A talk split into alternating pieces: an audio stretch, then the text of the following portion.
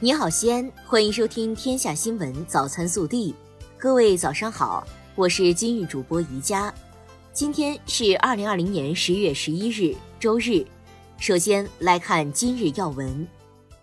十日上午，二零二零年秋季学期中央党校国家行政学院中青年干部培训班在中央党校开班。习近平在开班式上发表重要讲话，强调。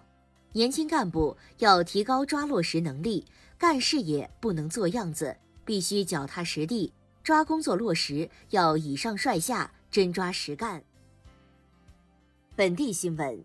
十日，从市住建局传来好消息，国庆节期间，我市又一批断头路通车，全年打通断头路数量已经达到二十四条，今年还将继续打通八条，目前已全部开工建设。国庆节期间验收合格后相继通车放行的断头路为：新城区北四合窑、碑林区测绘西路半幅、莲湖区草阳巷、西怡坊、纬二十五街、国际港务区广场南路、航天基地航天北路、经开区商纪路、曲江大明宫经九路大明宫段九条。另外，雁塔区阿房路的大寨路至科技路断头路也已打通。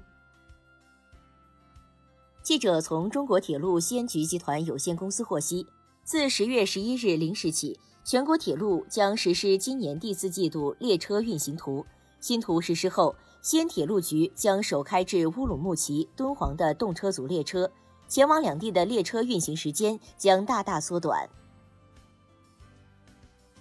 日前，记者从西安市医疗保障局获悉，二零二一年西安市城乡居民医保缴费已经开始。此次集中缴费时间截至二零二零年十二月三十一日，个人参保缴费标准为每人二百八十元。二零二一年度，我市城乡居民医保待遇享受期为二零二一年一月一日至十二月三十一日。二零二一年一月一日起，当年出生的新生儿，当年只参保不缴费，次年以自然人身份参保缴费。十日。省政府新闻办召开新闻发布会，通报了第二十七届杨岭农高会和上合组织国家农业合作系列活动筹备进展情况。本届大会将于十月二十二日至二十六日在陕西杨岭举行。围绕科技创新引领高质量发展的主题，大会将聚焦创新驱动发展战略和乡村振兴战略。结合保障国家粮食安全和农业科技创新示范、推广合作等，举办丰富多彩的活动。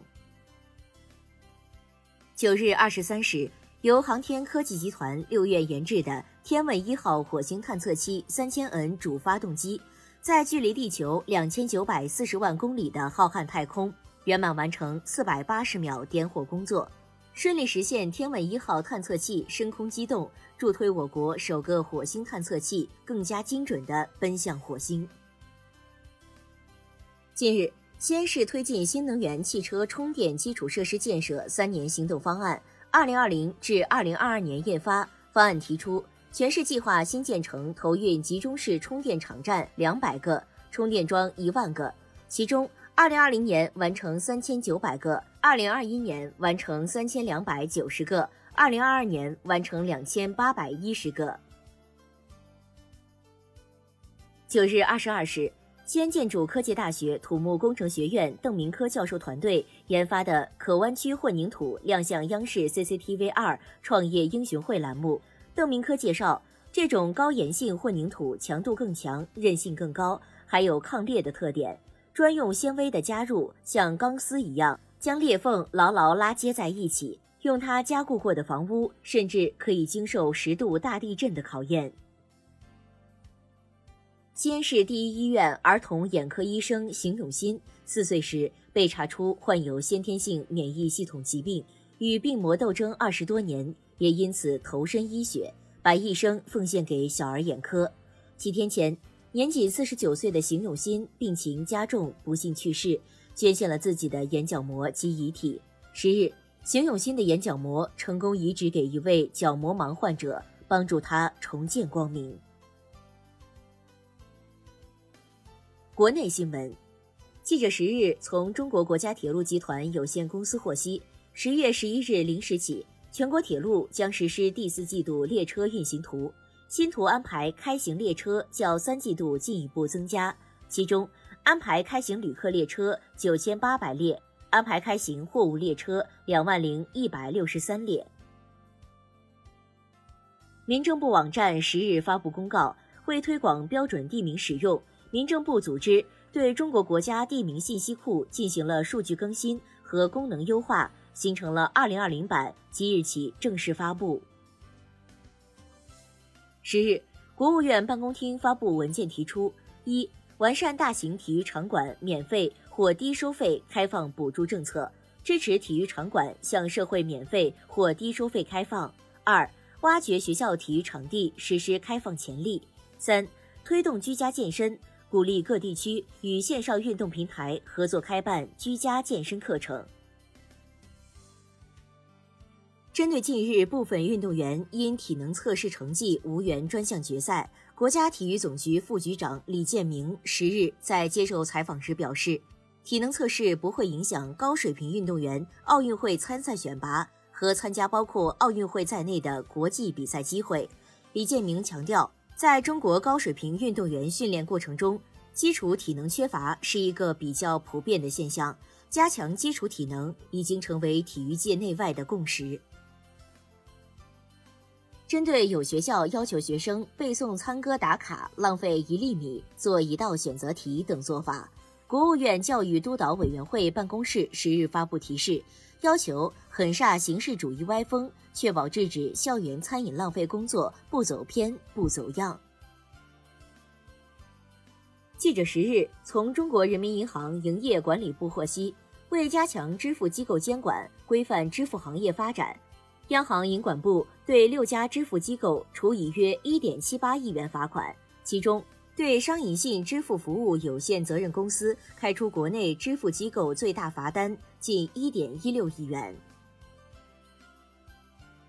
十日，据上海市人民政府办公厅官方微信消息，东航九月二十五日 MU 五零四二航班首尔至上海核酸检测阳性旅客八例。根据民航局关于调整国际客运航班的通知，对东方航空公司实施航班熔断措施，即自二零二零年十月十二日起，暂停东航 MU 五零四二首尔至上海航线航班运行一周，取消 MU 二九九零首尔至无锡航线航班，熔断的航班量不得用于其他航线。记者十日从黑龙江省鸡西市政府部门证实。鸡西市鸡东县发生一起食物中毒事件，已导致七人死亡。据鸡西市政府部门通报，十月五日，鸡东县兴农镇居民王某某及亲属九人在其家中聚餐，食用自制酸汤子，引发食物中毒。制作酸汤子所用食材已在冰箱里冷冻一年，经医院化验检测，食物中黄曲霉素严重超标，初步判定为黄曲霉素中毒。